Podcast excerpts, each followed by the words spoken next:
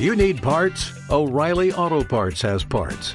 Need them fast? We've got fast. No matter what you need, we have thousands of professional parts people doing their part to make sure you have it.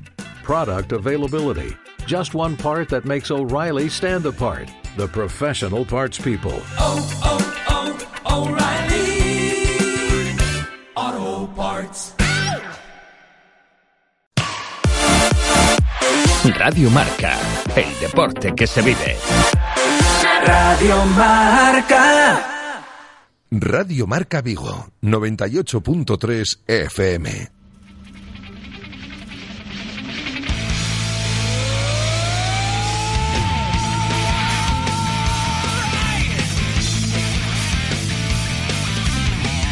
Marca Player DX, con Ramón Méndez y Alba Calvo.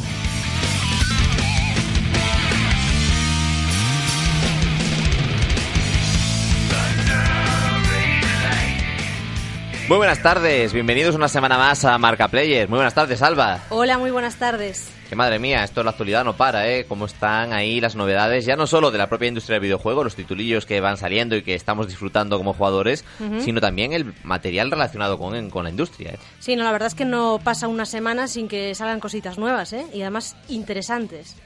Sí, sí, de hecho, bueno, eh, ya hemos hablado varias veces con nuestros amigos de Héroes de Papel, eh, tenemos libro nuevo de Héroes de Papel, madre mía, además, bueno, cuando descubráis al, al autor ya veréis que es un buen amigo de, de esta casa. Y aparte, pues mira, se ha lanzado Anthem y tenemos novedades porque parece que Reggie Fils-Aimé ha abandonado Nintendo. Madre Mm, mía, es cómo nada. está la actualidad. Empezamos.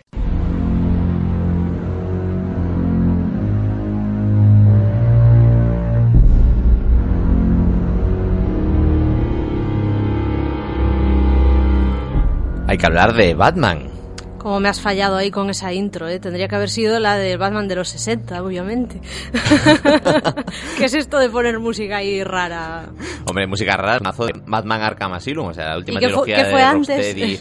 El huevo fue la gallina. no, obviamente fue antes de Batman de los 60. Pero bueno, hay que ponernos un poco materia porque vamos a hablar de Batman como héroe de videojuego. Pues. Entonces, pues sí, claro, pues hay que sí. poner ahí las bandas sonoras eh, propias. Hombre, es más lo de- suyo, sí, claro, más claro. lo suyo. hay que aumentarlo más. Empezamos con Batman de los 90, de los 90 y de los 60, y eso sería darle, darle alas a los chistes malos al autor de este libro, Pero eso Batman, te iba a un decir héroe yo. de videojuego. Que le pega más al José autor. Ortega, muy buenas tardes. Buenas tardes, chicos. Buenas ¿qué tardes, tal? ¿qué tal?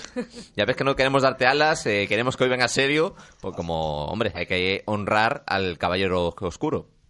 Totalmente. Siento, siento que mi primer libro no sea de chistes malos y sea de Batman, así que, bueno. nunca Bueno, se a- sabe ahora habrá puede Marvelita que podría decirte, pero es que Batman es un chiste. Ya, como las películas de Marvel. Bueno, vamos a centrarnos. Batman, un héroe de videojuego, el nuevo libro de José Ortega eh, en Héroes de Papel. Cuéntanos, eh, José, ¿qué nos espera en esta obra? Bueno, pues es una obra con que, que- que me ha llevado varios meses escribirla, durante mucho cariño, durante el cariño que tengo al, eh, al personaje, al personaje de Batman desde pequeñito. Y, y bueno, eh, como su propio nombre indica, es un libro que pasa la historia de Batman en el mundo del videojuego, cosa que no se ha hecho nunca, o yo diría que no se ha hecho nunca.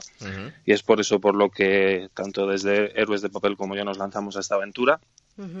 Y bueno, pues básicamente, aunque hay una parte de introducción en la que se repasa la historia del personaje y se ahonda a temas sobre la psicología, política y demás controversia que ha generado Batman durante sus casi 80 años de historia, eh, pues la mayor pronto, parte 80 del libro se Mm. centra en se centra en eso, en, en- en hablar de todos los videojuegos que, que ha habido del Caballero Oscuro, tanto la saga Arkham, que es quizás la más conocida y la mejor valorada, como un montón que ha habido antes y, y quizás la gente no tiene en cuenta.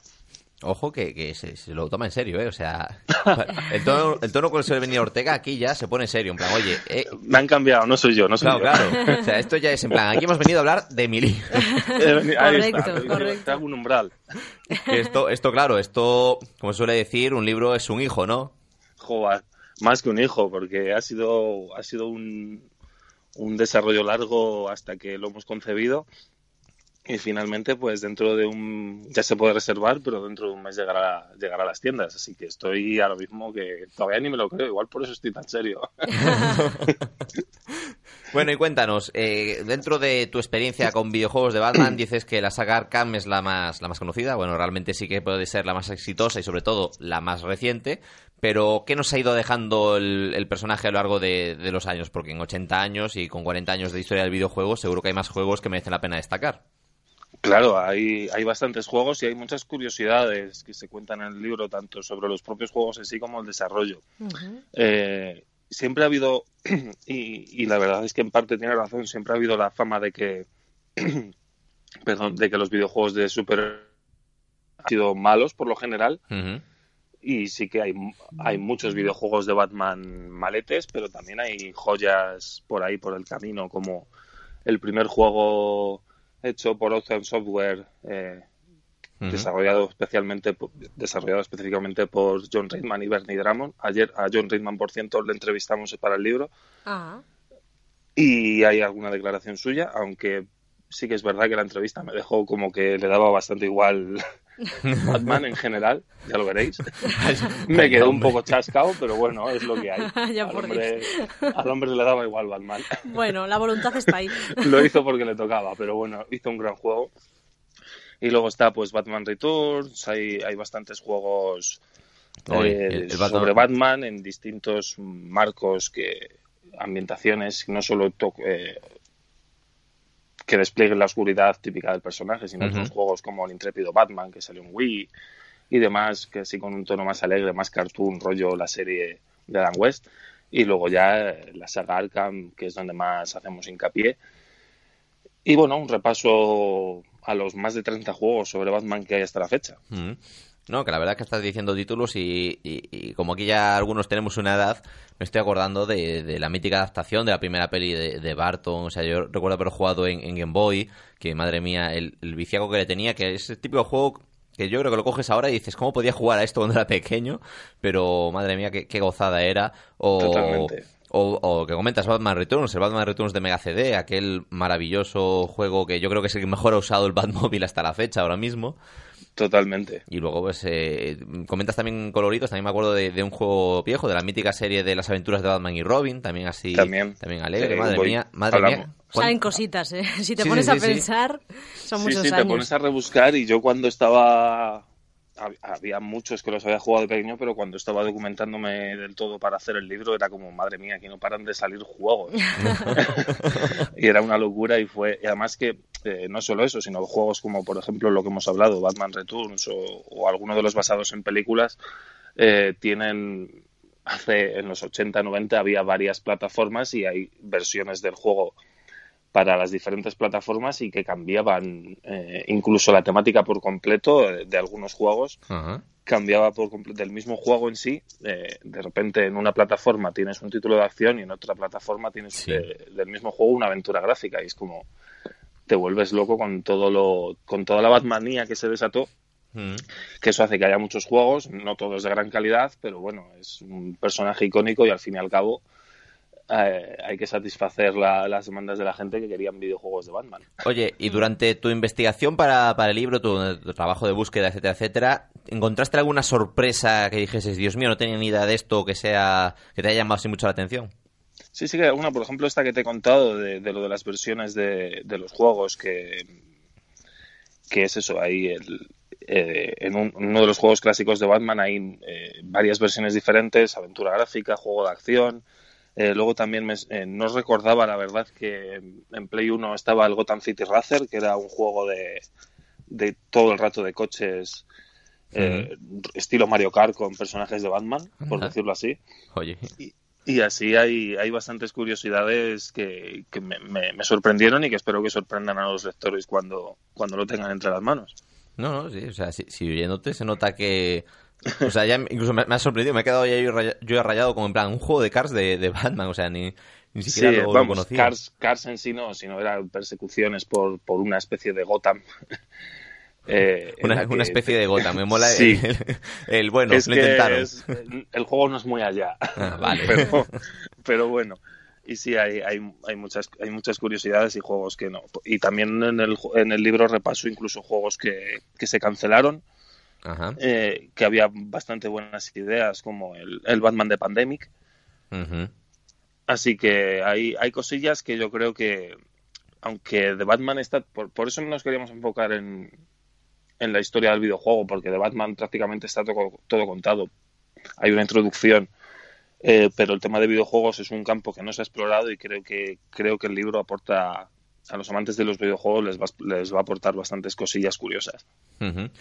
Y bueno, tú, obviamente, lógico, o sea, si dices otra cosa ahora me dejas aquí muerto, a ver, pero lógicamente tú recomiendas el libro a los amantes de Batman. Pero más allá de los amantes de Batman, ¿crees que tu libro es también apto para quien no conozca muy bien al personaje y quiera meterse un poco en materia, o para quien sea amante del personaje pero no conozca su adaptación jugable, sus adaptaciones y quiera eh, descubrir así titulillos? Yo creo que sí, porque, eh, porque es eso, hay muchos títulos que, como, como te ha pasado a ti, muchos títulos te harán recordar, eh, o sea, al leerte ciertas cosas del libro te harán recordar juegos que has jugado en tu infancia y que quizás has borrado de tu mente y ahora creo que es bonito recordar eso. Y la gente que sea solo fan del personaje y no haya jugado videojuegos, creo que va, eh, creo que puede llegar a descubrir Ujú. cosas bastante interesantes. Así que bueno, yo creo, yo creo que sí, que el libro tiene, tiene muchas curiosidades, tiene muchas anécdotas de desarrollo, está centrado a videojuegos, está centrado a la gente que le gusta Batman y los videojuegos, pero yo creo que, que todo, que, que lo puede disfrutar cualquiera que, que le guste el personaje, claro. Si no te gusta el personaje, pues es, es más complicado.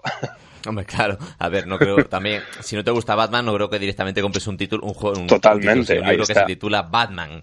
Ay, bueno, Pero bueno, todos tenemos ese colega al que sabemos que le encanta el Caballero Oscuro y sabemos que ese va a ser un regalo estupendo, vamos. ahí, ahí, ahí, ahí te he visto, Alba. Que por cierto, vaya tan bonitas os habéis currado, ¿eh? Sobre todo la gótica, madre Oye. mía. Yo con la, con la edición gótica he flipado, es la primera vez que, que Héroes se lanza en una edición, a- una edición con pegatinas, marca página, un pin. Y está funcionando bien las reservas de la edición gótica. Bueno, y bueno, a ver si, si sigue. Que, que curiosamente por ahora está vendiéndose más la edición gótica que la. que la Es que la habéis puesto muy atractiva. Sí, pero eso suele pasar. Sí, sí. O sea, cuando, cuando Sí. pones un coleccionista, como es este caso, un precio no muy diferente a la normal, obviamente no es como estas ediciones coleccionistas como la de Dark Souls que comentábamos, Ya, en ya, plan, ya, oye, sabes, 500 eso- euros la edición, no, hombre. Claro. Y aquí la diferencia es lo bastante pequeña, como para que la gente obviamente prefiera la edición completa, Mm. sobre todo lo que estábamos comentando, los amantes es. de Batman, que son los que primero se lanzan a este tipo de, de, de- de productos. Y claro. además es un superhéroe lo suficientemente conocido como para que seguramente el libro arrase. O sea que Eso Sí. espero. sí, Sí, estoy esperemos- convencida de que sí. Esperemos que el murciélago de la eso, portada compense al autor. ¿Cuál? No, no te he entendido. Que, que digo, que esperemos que el murciélago de la portada compense el, el autor, luego los, los testicos que hay dentro ahí. Qué Eso malo es. espero yo, que al ver la la espectacular diseño que han hecho desde Héroes, les satisfecha con lo, con lo que hecho yo en el interior. Mira, nada, hombre, que seguro, seguro que has hecho un trabajazo, que te conocemos de sobra, son muchos años ya. Y, y nada, bueno. un mesecito, Batman, un héroe de videojuego disponible en tiendas, Ahí también en las tiendas digitales, online, etcétera. Y esperemos que, que esté a la altura del personaje, pero seguro que Ortega no decepciona. Pues nada, Ortega, hasta la próxima. Venga, Muchísimas mucha gracias y suerte. mucha suerte. Radio Marca, el deporte que se vive. Radio Marca. ¿Te consideras un gamer y no conoces la fan play area del centro comercial Gran Vía de Vigo? Ven a descubrirla. Un punto gamer permanente y gratuito que de la mano de PlayStation será tu punto de encuentro preferido para demostrar que no tienes rival y conocer todas las novedades. Además, si te registras en hypestation.es podrás conseguir puntos que te harán ser el primero en probar los nuevos lanzamientos y participar en campeonatos con otros gamers de toda España. Fanplay Area del Centro Comercial Gran Vía de Vigo. Los viernes y domingos de 5 a 9 y los sábados de 12 a 2 y de 4 a 9. ¡Te esperamos! Radio Marca, el deporte que se vive. Radio Marca.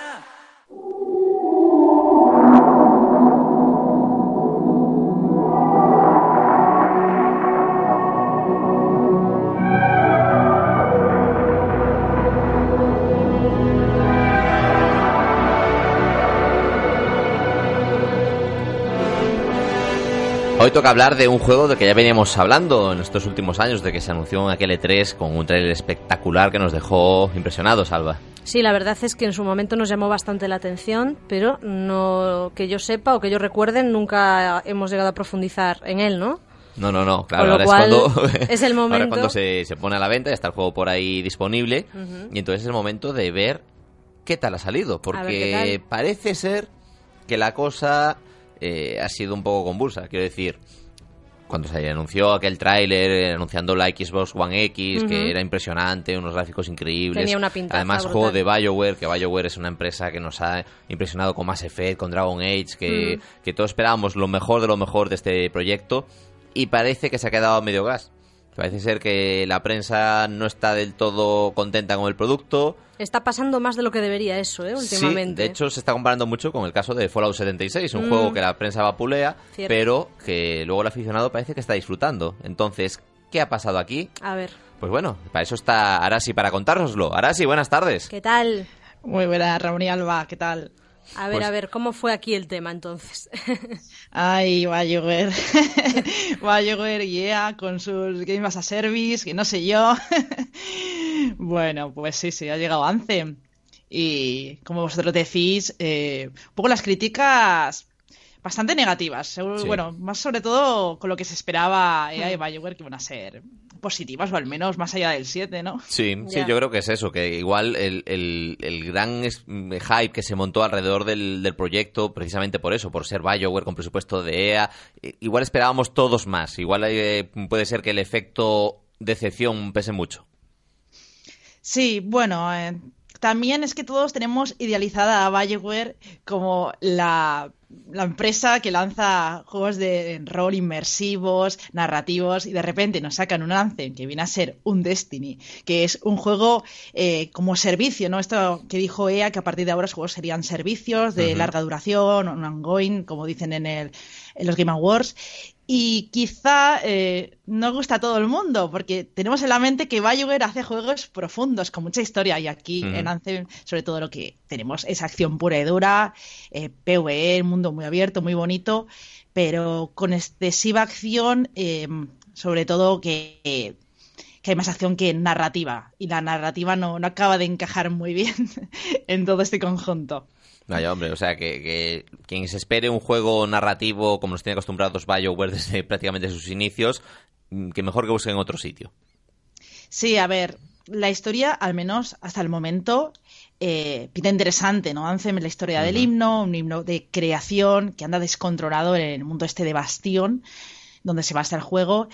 Y tenemos a los libranceros, que son estos tipos que van con su alabarda, de diferentes tipos, y tienen que defender pues, a la humanidad al otro lado de los muros. Es un poco Shingeki no Kyojin quizá esto, pero ahí están eh, con esas, como digo, armaduras que vuelan, que lanzan diferentes eh, ataques poderosos, tienen muchas habilidades y son, bueno, eh, hay cuatro clases, ¿no? En, el momento. Y, y eso, y tenemos que explorar este mundo y, y de momento, pues esto es lo que nos han ofrecido desde BioWare. Como si queréis os puedo comentar un poco la historia hasta donde yo la he vivido. No, no, no, no hace falta profundizar en la historia también. Si, si ya es poca, escasa y un poco la excusa, como este hilillo argumental mínimo para, para darle una excusa a todo lo que pasa, pues que eso es mejor que lo descubran los, los jugadores. Pero bueno, que dices que entonces tenemos ante todo un juego de acción para desarrollado por una empresa que destaca por el rol más que por la acción. ¿Qué tal ha salido en ese aspecto? Bueno, la historia está ahí, ¿no? Eh, Hay muchos misterios en este mundo. Yo, la verdad es que no he podido terminarme aún la historia, pero sí que he leído eh, lo que han comentado compañeros o amigos. Y tiene muchos altibajos. Yo creo que le pasa un poco como más Effect Andrómeda. La base es buena, parece una historia interesante lo que hay ahí detrás, pero les cuesta contarlo. Sobre todo en, en un juego que hay tanta acción y que es un mundo eh, que al final repites mapeado, ¿no? Las mazmorras al final eh, sirven para hacer una misión, otra para hacer eventos y quizás ese reciclaje que digo yo a mí no me acaba de convencer en estos juegos estilo Destiny. A Destiny le pasaba exactamente lo mismo. Al final, tras varias misiones se lo vuelve repetitivo y la misión principal es que hay cosas que que digamos que son como recados, ¿no? Te notas Mm. a veces muy recadero y especialmente en una misión que estoy yo ahora, que seguramente que todo el mundo se ha pasado por ahí la recordará, o se acordará de mí cuando escuche esto, que es la de las tumbas, es como una especie de, vamos a enseñar a los jugadores a utilizar todas las habilidades del juego y todas las posibilidades que tiene el mundo de Anthem. Entonces tienes que utilizar eh, cinco veces la, la ulti, ¿no? La habilidad especial. Mm. Eh, revivir al- a los jugadores tres veces. Y claro, si tú, por ejemplo, juegas solo con eh, otros jugadores para que no conoces, pues o encuentras de casualidad uno que esté tirado en el suelo para revivirlo, o tienes que pedir a un amigo que entre juego, muera adrede para revivirlo. O sea, encontramos cosas así que, que chocan mucho, sobre todo para una que es la que se supone que es parte de la misión principal. Pero bueno, que tiene cosas que están muy bien y cosas muy mal, como, como está aquí os digo. Pero bueno, el juego es impresionante y yo creo que al menos es entretenido. Veremos lo que da de sí, porque tiene mucho contenido que está ahí a la espera de, de ser añadido. Mm. Comentas que, que, que eso, que es básicamente. un- comentas que eso, que. Vaya, hombre, que me lío yo solo. Que es un juego online mayormente. O sea, es para jugar con amigos o, como dices, con desconocidos. Sí, exactamente. A ver, eh, tú lo que puedes hacer, eh, claro, puedes jugar eh, solo las misiones, puedes jugar juego libre que te dejan todo el mapa para que tú lo explores, vayas haciendo eventos y tal.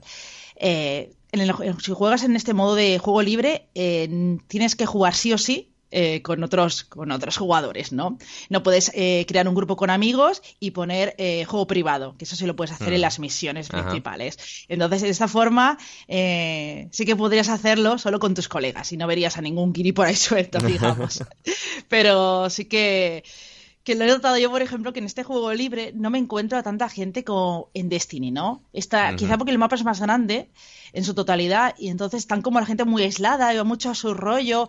Entonces te sientes bastante solo. Yo estaba jugando hace un rato y digo, "Mm, he muerto, voy a darle a reaparecer automáticamente porque sé que nadie me va a levantar del suelo, ¿no? Madre mía. Entonces te sientes un poco abandonado. ¿Será que igual eh, tenía expectativas de, de que funcionase mejor de primeras y entonces el mundo está pensado para acoger a más jugadores de los que pueda haber ahora mismo?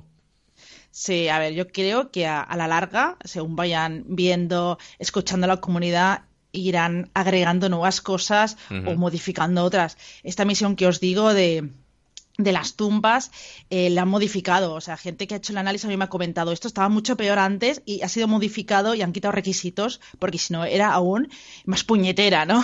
más que se te atraganta. Así que supongo que, que esto pasará constantemente eh, a lo largo del juego y, y bueno. Es que yo, sinceramente, Anthem debería haber salido como un early access, creo yo, Hmm. para escuchar a la comunidad y sobre la marcha ir cambiando cosas y dejar el juego redondo. Esto de ya lo arreglaremos más adelante, eh, no sé, a mí me escuezo un poco, ¿eh? O sea que, no sé, por un lado me gusta en el tema de acción porque es muy divertido, la verdad el juego es muy vertical, es, es alucinante todos los sitios que puedes acceder volando y brincando. Pero en tema narrativa me falla un poco y esto comento, que comento. Pero Bueno, Es parece, parece un poco como que esto, este sistema de juegos longevos o persistentes de, de EA, una de cal y una de arena. Parece que acertaron con la fórmula para Apex Legends, pero aquí no, no está pulido todavía. Sí, a ver, es que los juegos como Destiny, sinceramente, yo creo que a la larga se hacen repetitivos. Tú te, Sí. apa- te acabas la campaña y al final dices, ¿para qué iba a estar matando eh, NPC sin parar? Mm, ¿Qué me aporta esto? Sí, me dan equipo legendario, lo que tú quieras, raro, pero es que al final dices, ¿todo esto para qué? Al menos Destiny tenía el PvP eh, y se hacía más entretenido mm, por eso, ¿no? Eh, bueno, en PvP la gente no sabe lo que va a hacer, ¿no? Cada juego es distinto. Y, y aquí de momento eh, han dicho que PvP no, no sé si lo agregarán en un futuro. Pero yo, claro, yo me planteo, me termino la campaña, ¿yo a esto te- seguiré jugando? ¿O solo eh, jugaré puntualmente cuando añadan eh, misiones de historia principal? Porque yo lo que no voy a estar haciendo eventos sin parar eh, repetitivos. Yo no soy así, yo no juego así. Que le guste ese estilo Destiny, quizás sí que aprovecha este juego más. Sí, era Pero un poco, un poco lo que te iba a decir, ¿no? Que eso depende un poco ya más igual de, de cada jugador. Obviamente eh, hay gente de- para todos los gustos y esa fórmula más de MMO, pues hombre, eh, yo estoy contigo, yo también soy, seguramente me jugaría más la campaña principal y no repetiría muchas misiones. Pero bueno, hay, hay todo tipo de usuarios y eh, mira, que haya demanda para todos, pues también está bien. Dentro de eso, ¿recomendarías eh, el juego a día de hoy? ¿Recomendaríamos Anthem?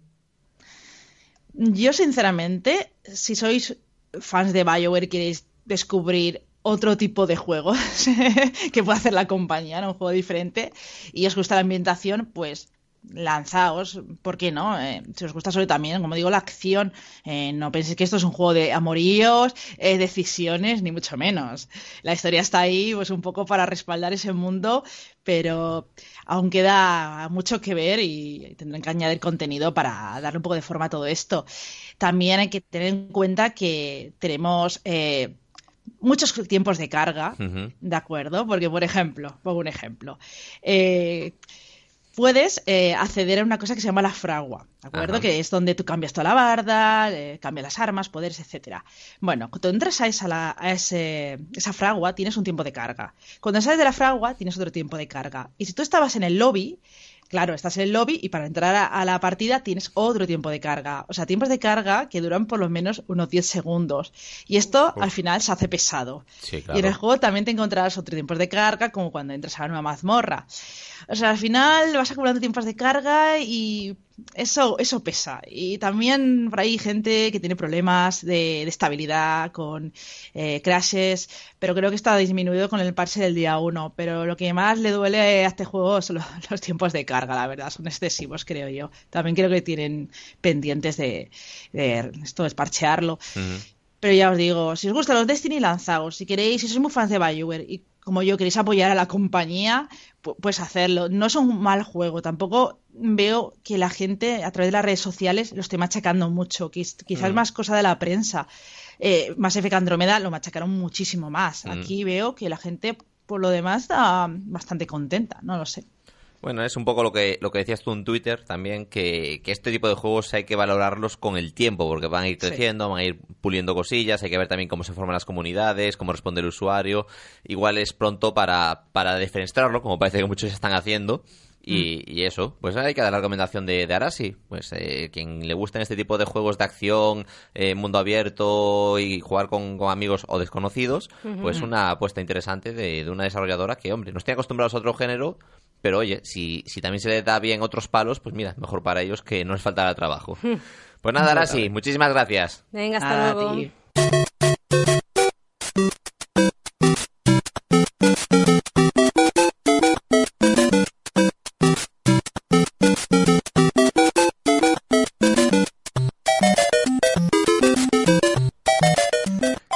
Me encanta que según suena la música, dice Alba, ah, ya sé de qué vamos a hablar. Hombre, a ver. Si me pones otra igual un poco más complicada, no, pero siendo esta...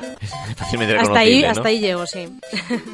¿Qué ha pasado? Que resulta que el presidente de Nintendo América, el famoso Reggie, el de My Body's Ready, el que presentaba los E3, el que protagoniza todos los eh, Nintendo Direct ahí, bueno, entre otros desarrolladores y directivos de Nintendo, claro, pero vaya, era un emblema, era un meme andante, era un personaje que, presentaba incluso torneos de Smash en directo, era un emblema de, esta industria que parece que ha dejado el cargo. Se ha marcado un taluego, ¿eh? Se ha, se ha marcado un taluego, exacto. Eh, José Álamo, buenas tardes. Buenas tardes. Hola, buenas tardes. Cuéntanos, ¿qué ha pasado con Reggie? Pues creo que tras unos cuantos años en Nintendo ha decidido dedicar su tiempo a su familia, porque lleva en cuerpo y alma casi 15 años, si no me equivoco. Sí, por ahí sí. Se ha ido a otros pastos entonces. Ha ido a, cuidarse a los niños que ya están mayores, pero bueno, que necesitan un cuidado. Y, y deja a la familia de Nintendo con Doug Bowser, un nombre curioso, la verdad.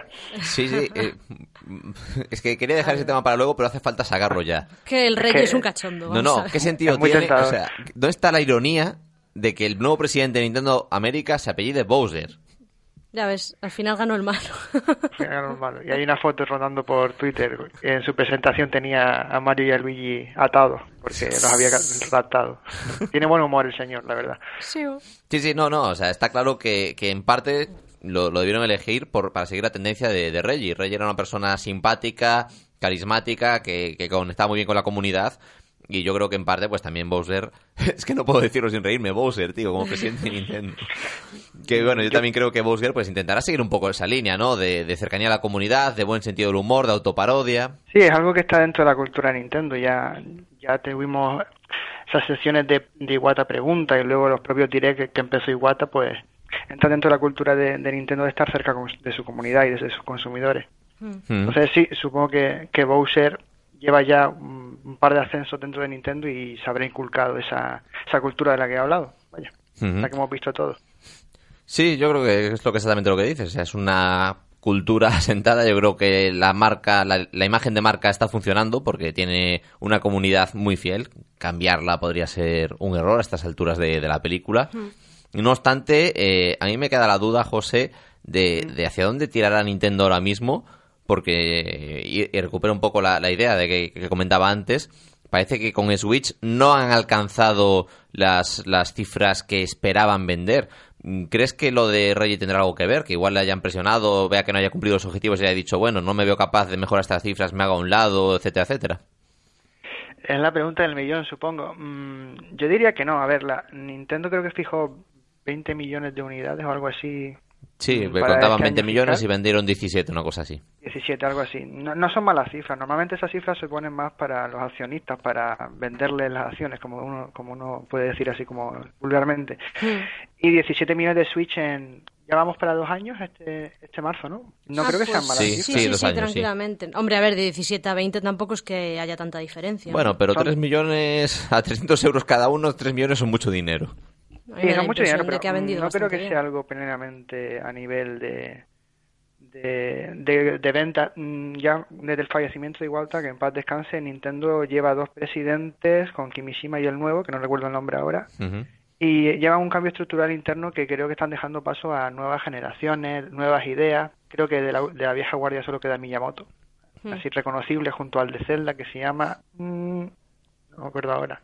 Sí, eh, eh, Aoyama.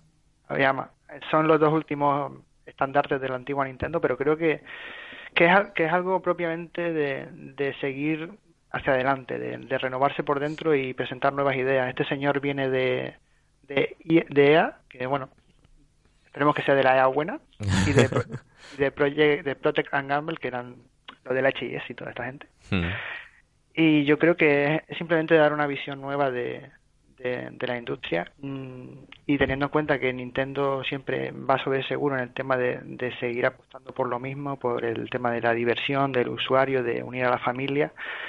No creo que, que Reggie sea, simplemente tendría ganas de desconectar. A veces uno necesitamos un descanso y, y tiene ya 57 años, si no recuerdo mal, y está en una edad buena Bueno, para jubilarse. ojo, se conservaba muy bien, ¿eh? todo se ha dicho. La verdad es que sí. ya quiero llegar a los 57 como estaba Reggie. y con la, en la Wi-Fi te hace mucho, la verdad. claro, eso va a ser. y nada, simplemente creo que es un, algo a nivel de generacional dentro de la propia empresa. No creo que sea a nivel de ventas porque mm, Switch está, aunque haya estado un poco por debajo de, la, de las previsiones, está a niveles de, de Wii.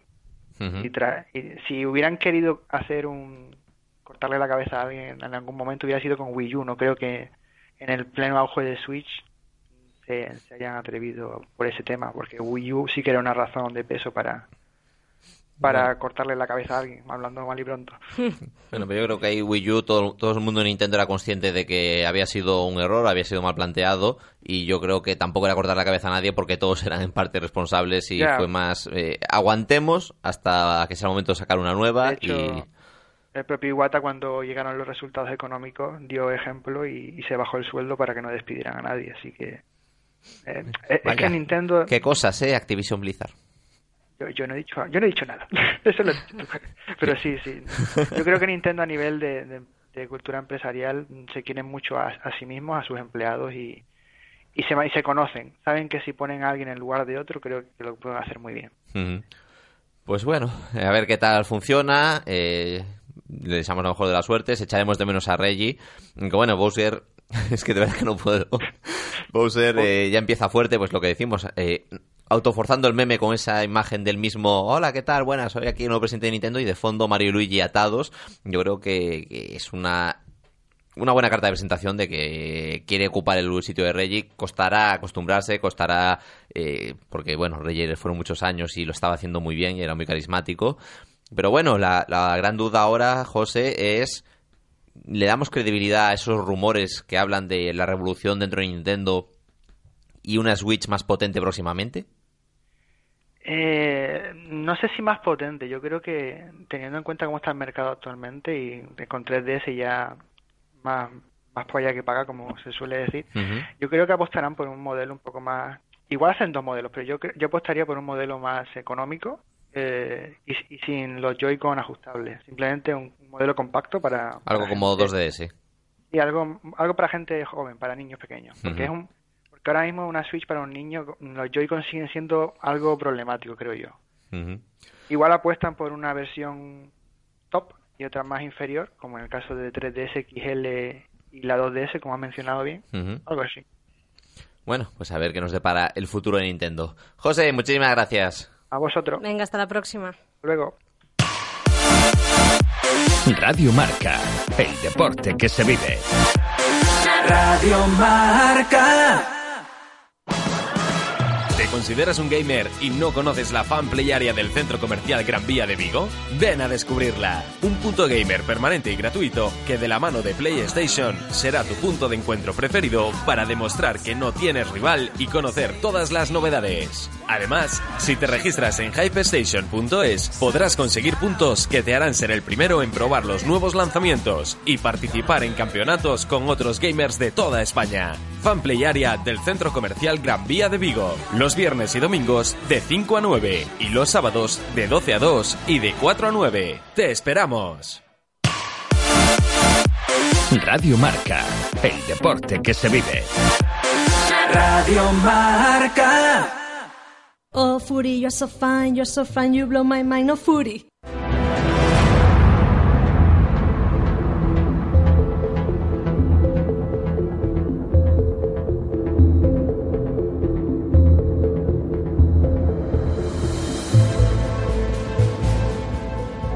Pues ha llegado la hora de la furia, Alba. Bueno, furia que la semana pasada no fue tanta furia. A ver qué nos trae esta semana. No, sí, la verdad es que tanto gamer enfurecido, tanta historia y luego es más curriño y más eh, blandito y más Es un furibundo de palo, tío. ¿verdad? Totalmente. Furi, muy buenas tardes. ¿Qué tal? ¿Qué nos traes? Bueno, eso de que vengo sin ira, Ramón, habrá que verlo. ¿Qué tal? ¿Cómo estáis? Pues aquí ya, pendientes de, de ver qué nos traes hoy. ¿Qué toca hoy? ¿Si blandito o, o la ira más absoluta? Te aviso que hacemos apuestas aquí en Radio Marca. ah, sí, Eh, pues no sé, o sea, es verdad que la semana pasada traje una noticia, eh, bueno, muy blandita, me veíais en un estado muy nerviosito, muy tristón, era un día para estar triste, pero hoy vuelvo a la carga, o sea, hoy vengo con energías renovadas y, y traigo un, un titular que es de traca, o sea, no he podido callarme, o sea, no me he callado en Twitter, no me he callado en otros podcasts, no me voy a callar en Radio Marca. Ahí, ahí, eso suena mala leche. Porque, eh, sí, sí, o sea, vengo con toda la mala leche del mundo. Vale, Es que- pues nada, Furia, hasta la semana que viene. no, no, no, no, o sea, primero escucho el titular y después dime tú si esto, si esto no, no es de traca, porque estoy yo tranquilamente navegando por páginas web para informarme y mantenerme actualizado en, en la industria del videojuego, como todo buen profesional tiene que hacer, y de repente me encuentro en mi cara con un titular que dice, acusan a los videojuegos del resurgir del fascismo. What? Eh, sí, Y sí, lo- claro, por, por- por campañas como la de Wolfenstein 2, ¿no? De... Claro, claro, o sea, yo inmediatamente pensé, em, claro, porque Wolfenstein te- lo que quiere es resucitar a Hitler, no, no meterle una bala en la cabeza. Lo peor de todo es que el, el artículo está escrito en y publicado en España. O sea, que digo, claro, ¿dónde si no podíamos caer en este nivel de cuñadismo, no? Que, o sea, eh, es complicado que, que- en otra parte de Europa se dé, se esto. Pues sí, básicamente eh, lo que este artículo lo que hace es atacar a juegos, que me hace mucha gracia porque ponen tres o cuatro juegos que no tienen nada que ver, eh, pero se centran en GTA V. Y dicen que, contiene clasismo, que contiene machismo, que contiene racismo, y tanto él como PUBG, eh, que no sé yo qué racismo ni qué clasismo hay en PUBG, bueno, sí, la gente que paga y la gente que no paga, pues tiene skins diferentes, y imagino que eso ellos lo consideran clasismo. Después también Manhunt 2 y Mortal Kombat. Eh, estos tres Mortal- junto a Mortal Vale, bueno. Sí, sí, o sea, dime, dime, Mortal Kombat. no, no, no, yo, yo hasta lo de Grand Theft Auto lo entendía, que digo, vale, sí, Grand Theft Auto saca, eh, refleja lo peorcísimo de la sociedad, pero lo- la, la escoria, lo más bajo que te puedes encontrar, pero Mortal Kombat, quiero decir, Sí, sí. Mortal Kombat precisamente es una franquicia que evolucionó un montón a lo largo de las entregas. Y ya no hace falta irte a Mortal Kombat de Super Nintendo. O sea, ya entre Mortal Kombat 9 y el próximo Mortal Kombat 11, hay una diferencia Me ha hecho mucha gracia eso porque acabas de decir desde el 9. No, pero me refiero que no hace falta ni que ni irse muy atrás a los primeros Mortal Sí, Kombat. sí, lo mismo digo yo de Fast and Furious y la gente se sigue quedando con el 1, 2 y 3. Pero ¿sabes qué pasa?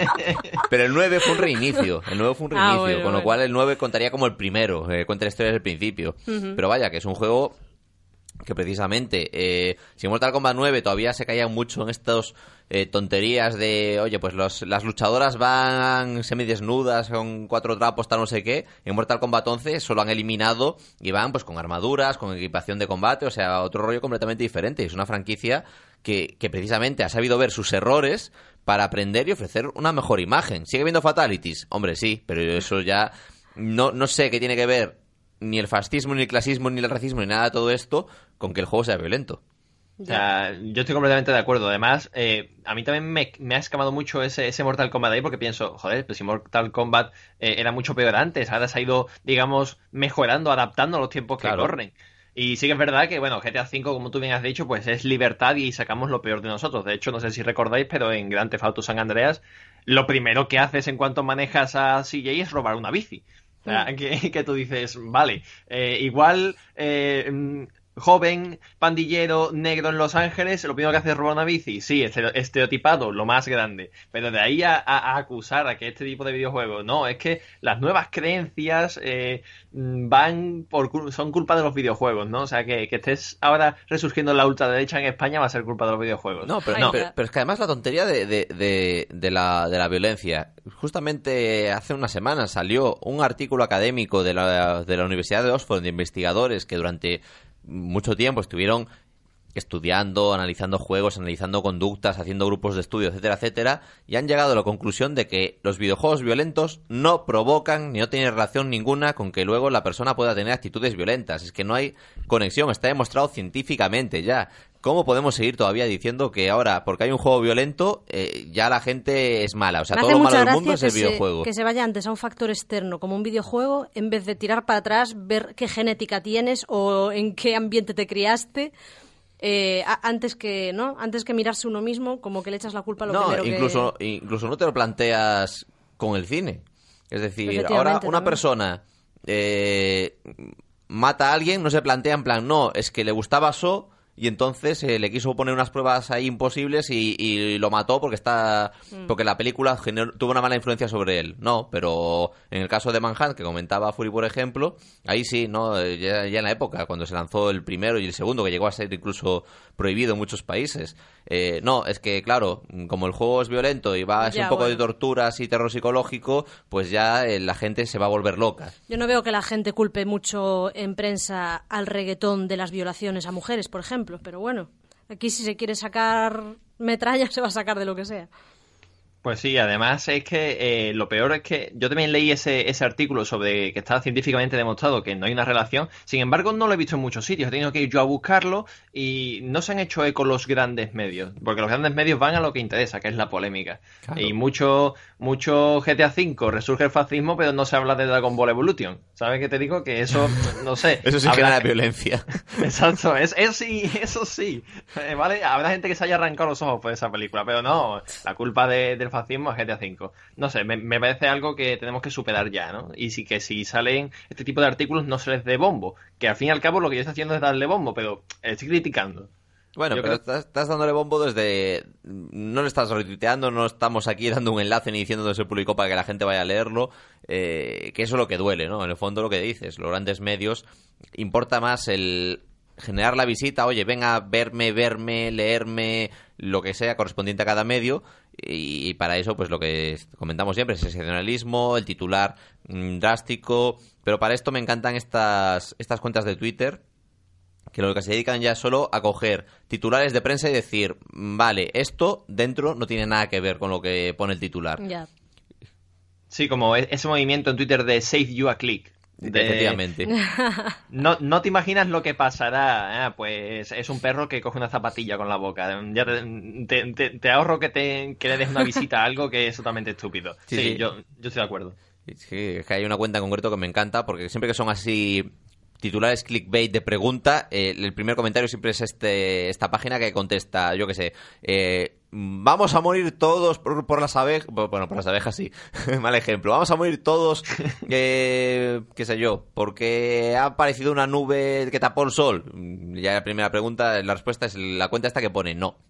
¿Sabes? Para que no entres y, y no leas, no des bombo precisamente a esto, que parece que con las redes sociales el sensacionalismo, que siempre lo hubo, se ha disparado unos niveles porque, claro, ahora hay mucha más competencia, hay mucha más... Bueno, y el espíritu crítico ha disminuido también, porque que nos creamos todo lo que vemos.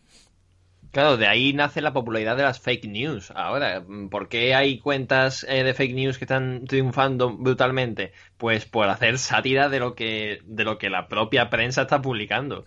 Eh, estamos, se está todo reduciendo al sensacionalismo, llega el Mundo Today y te suelta una noticia súper absurda y te ves a 40 personas que se la creen, pero al, al, al do- al doble de personas que están riendo de esa noticia porque es una sátira, es una ironía de lo que está Mm. pasando en, la, en la prensa tradicional. Pero Sí, bueno, en pero, es, fin, pero yo- eso es lo que dice Alba, tío. La gente ya ni contrasta fuentes. O sea, es como lo de nuestro compañero y amigo Mero Station, que él publica una tontería enorme que se ve a leguas que es imposible y la gente se lo cree. Es Sí, sí, bueno, es más, eh, de hecho, una, una de sus tonterías casi casi se, se hizo pos- se hizo realidad porque él anticipó la entrada de Melendi como actor de doblaje, solo que él decía que le iba a poner la voz a Sora de Kingdom Hearts 3 y resultó que se la ha puesto al malo de, de mm, como entrenar a tu Dragon 3. al final casi casi que en, en la, en, la, en la estupidez nos encontramos con la realidad muchas veces, ¿eh? cuidado con eso. No, al final es que la realidad acaba cogiendo a la ficción muchas veces. En fin, pues nada, contra la prensa seguiremos luchando, Furi. Nosotros aquí en nuestro rinconcito, intentando informar verazmente. Contra la prensa sensacionalista, hay que decir. Bueno, claro. no contra toda la No, prensa. obviamente no contra toda la prensa, obviamente. Por eso es en el rincón aquí seguiremos haciendo la mejor prensa posible, a menos de videojuegos, que es lo que nos toca a nosotros. Mm. Y seguiremos apoyando a los medios que, que informen verazmente, porque mira, yo no sé qué se gana mintiendo, pero como se suele decir, se coja antes a un mentiroso con cojo. Eso. Furi, hasta la semana que viene. Hasta luego. Chao Ramón, chao Alba.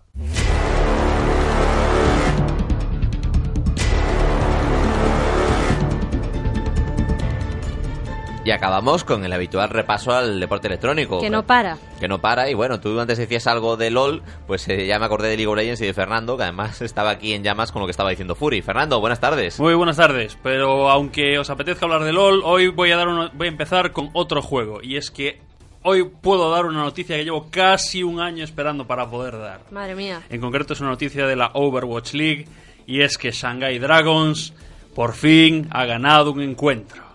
No sé si os acordaréis, porque Madre ya, mía, pero- ya- llovió desde entonces. Shanghai Dragons era un equipo que lo perdía Sí, mucho, sí. que fue polémico porque incorporó a la primera jugadora profesional Ah, de sí. Overwatch con una, una serie Mm. de polémicas que Mm. hubo arrastrado. Y nada, pues eh, 2018 la terminaron con un resultado de 0-40. Ah, lo normal. Ya. Esto, esto era tenis, no estamos hablando de...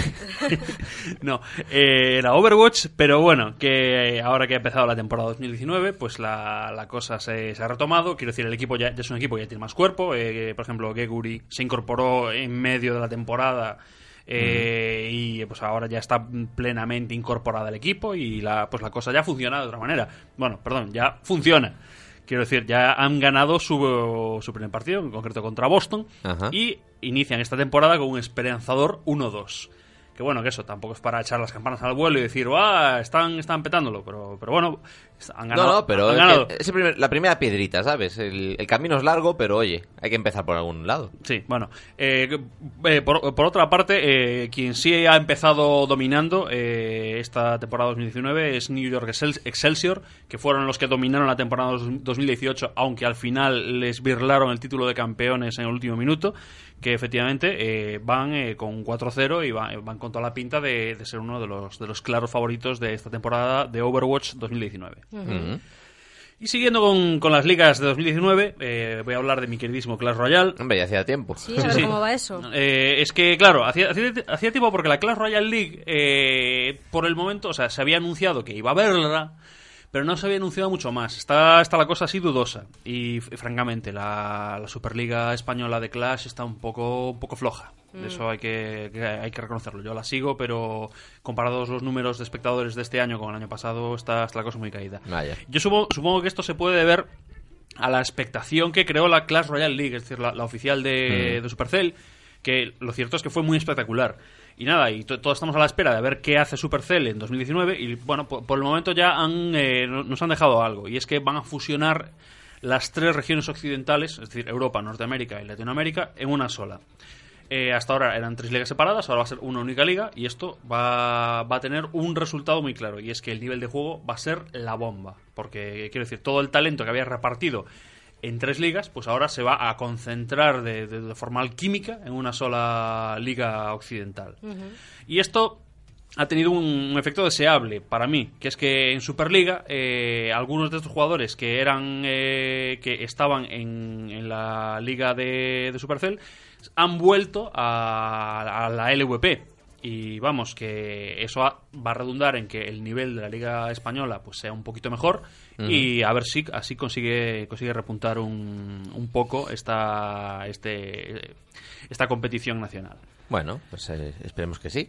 Vamos, eh, yo cuento con ello, pero bueno, ya iremos viendo. Y en League of Legends, que, que es inevitable acabar eh, recalando siempre en este puerto, eh, puedo comentaros que las que eh, la noticia que os daba la, la semana pasada de que estaba todo muy desmadrado con el cambio de parche ya ha ido normalizándose, las cosas han ido volviendo a su cauce. Pero porque han ajustado desde Riot ahí un poco el parche o porque la gente se ha ido acostumbrando ya. Eh, por, por las dos cosas, eh, probablemente, es decir, la, la típica mezcla.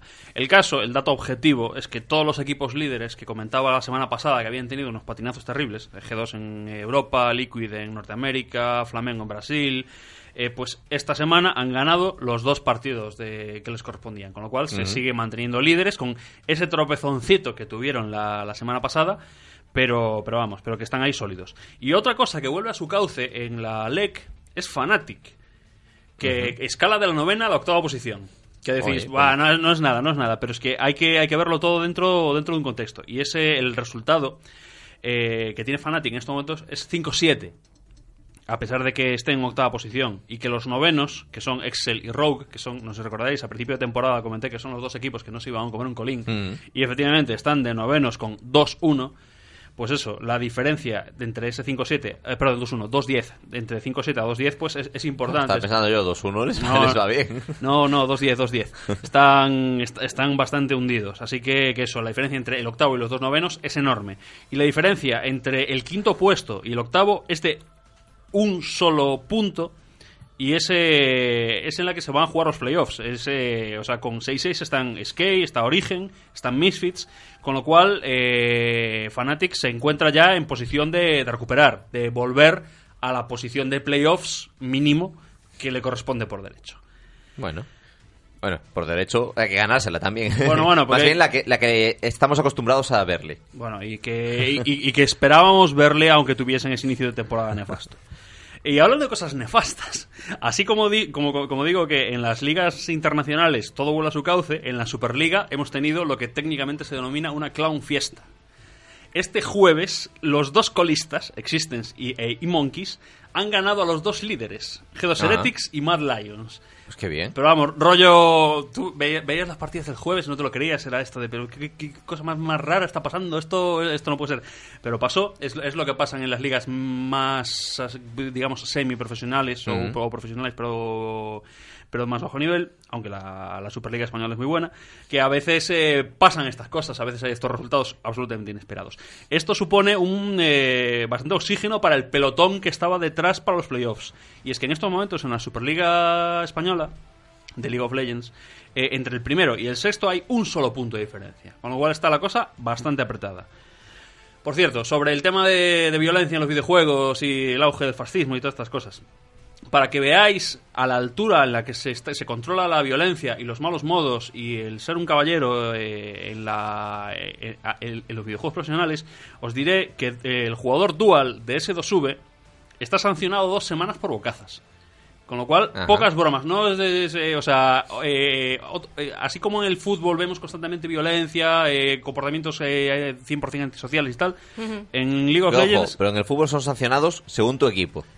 Ya, Ya. Pues, pues nada, aquí en esto... Pero por bocazas hacia una mujer, entiendo. No, we- we- we- En si- general, sin entrar en ¿no? las circunstancias. Eh, si no tienes respeto hacia un compañero, hacia un rival, hacia cualquier persona, te sancionan. Bueno, me fuera. parece perfecto, en cualquier caso. Y nada, la cuestión es que efectivamente Dual de S2V está fuera dos semanas y lo está, lo está, le está haciendo la suplencia eh, Shishaushas, eh, que... Que es gallego, lo menos. Pues, pues no, me temo que no. Eh, lo cierto es que con este nick bien podía ser un extraterrestre de Super López. También es verdad. Pero, pero no. Y debo, y debo decir que, que lo está haciendo incluso mejor que, que el, que, el, que el primer espada de, de S2V. Con lo cual, igual le acaba virlando el puesto. La moraleja es que en los eSports, tanto como en la vida, hay que ser bien educado. Porque al final el karma, el karma te hace cosas. Buena Totalmente. moraleja, sí. Pues nada, eh, muchísimas gracias, Fernando. Hasta la semana que viene y a ver si esa Clash Royale tuya va arrancando. Vamos, vamos viéndolo, vamos viéndolo. Hasta luego.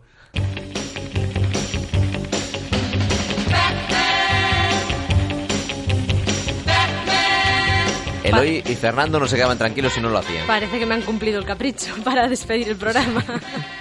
En fin, pues nada, con este... Bueno, sí, justamente, iba a decir con este paf, pum, plank, o sea, las míticos... Las onomatopeyas las de onomatopeyas cómic. de, de cómic que había en el banda de los 60. Nos despedimos hasta la semana que viene.